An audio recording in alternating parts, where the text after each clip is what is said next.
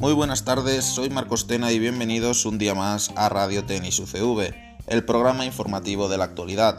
Como siempre contamos con seis expertos donde hoy hablaremos del que para mucha gente y para un servidor es el mejor deportista español de la historia, y del tenis. Don Rafael Nadal Parera, sus inicios, su medallero, cómo se presenta su año, actualidad, todo esto y mucho más aquí y ahora.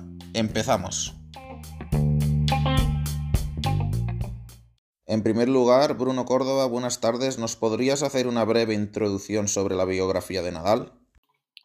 Hola, buenas, soy Bruno y os voy a hablar sobre la biografía de Rafa Nadal. Este deportista nació en Manacor el 3 de junio de 1986, mide 1,85 m y pesa 85 kilos. Es considerado ambidiestro. Él juega al tenis con la zurda, pero realmente es diestro. De bien pequeño se interesó por el deporte, practicando tanto fútbol como tenis.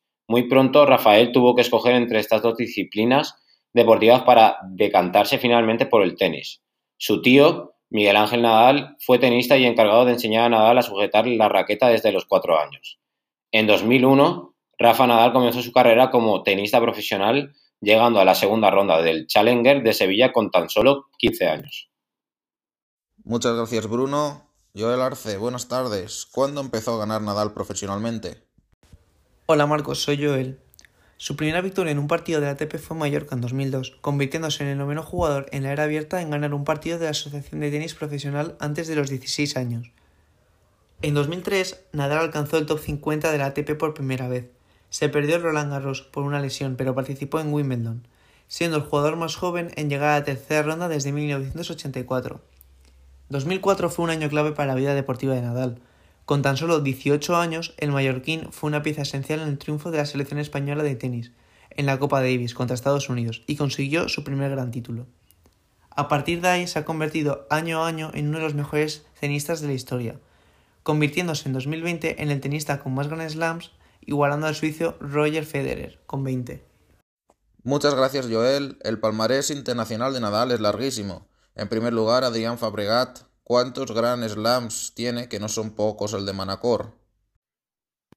Buenas Marcos, soy Adrián Fabregat y en cuanto a los Grand Slams que tiene Rafa Nadal, ha ganado 20 títulos de Grand Slam, igualando al suizo Roger Federer en el año 2020, ganando su decimotercer Roland Garros contra Novak Djokovic.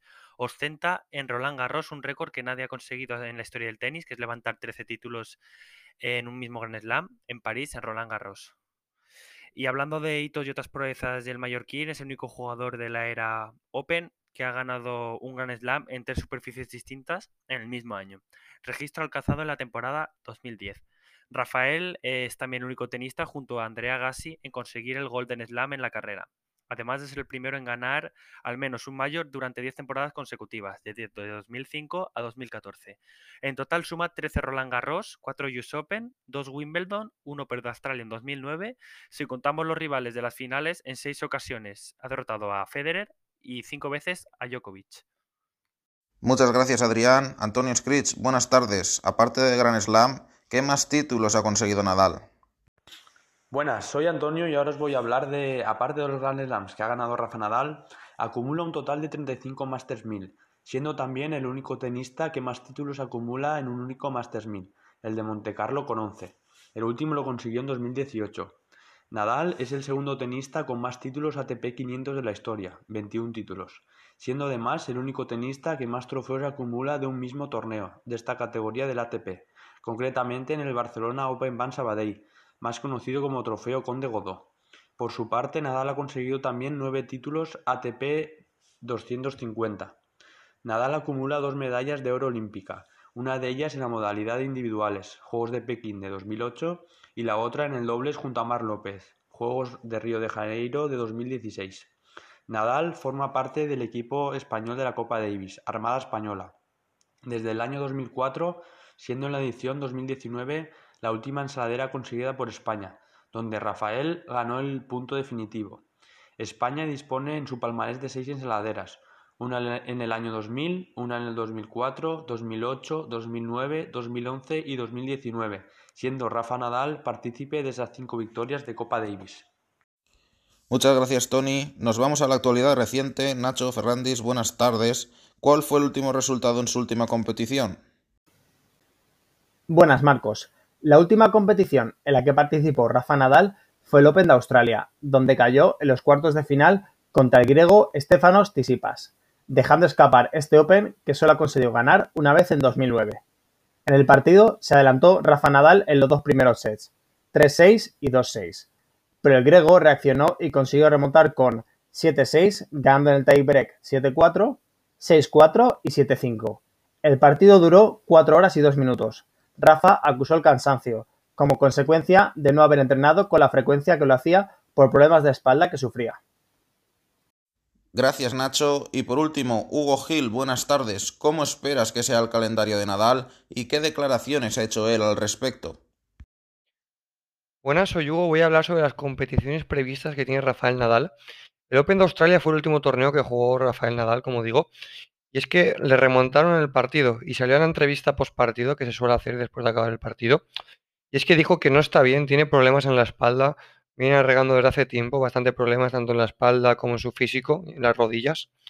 Por lo que no ha concretado qué torneos va a jugar a lo largo del año. Él ha dicho, y él mismo sabe, que tierra batida se tiene que centrar en ello, ya que es su mejor estilo de juego, le favorece mucho la tierra batida debido al bote, a su juego liftado, por lo que él va a jugar a Acapulco, intentará jugar algún que otro Master 1000, pero principalmente jugará Roma, el Conde de Godón, Barcelona a lo mejor lo juega, pero siendo un torneo minoritario a lo mejor no da tanta importancia.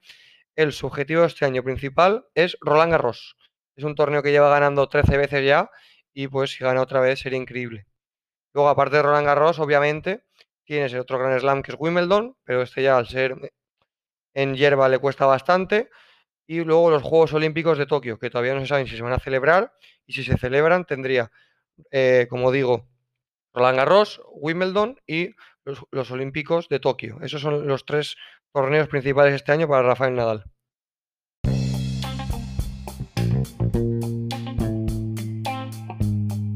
Muchas gracias Hugo y hasta aquí el programa de hoy. De parte de todo el equipo que formamos este programa, ha sido un auténtico placer acompañaros cada semana. Esperamos que os haya gustado y que tras estos cuatro programas sepáis un poquito más de tenis. Desde Radio Tenis UCV, saludos, muchas gracias y no había mejor manera de despedirse que hablar de todo un campeón. Hasta siempre.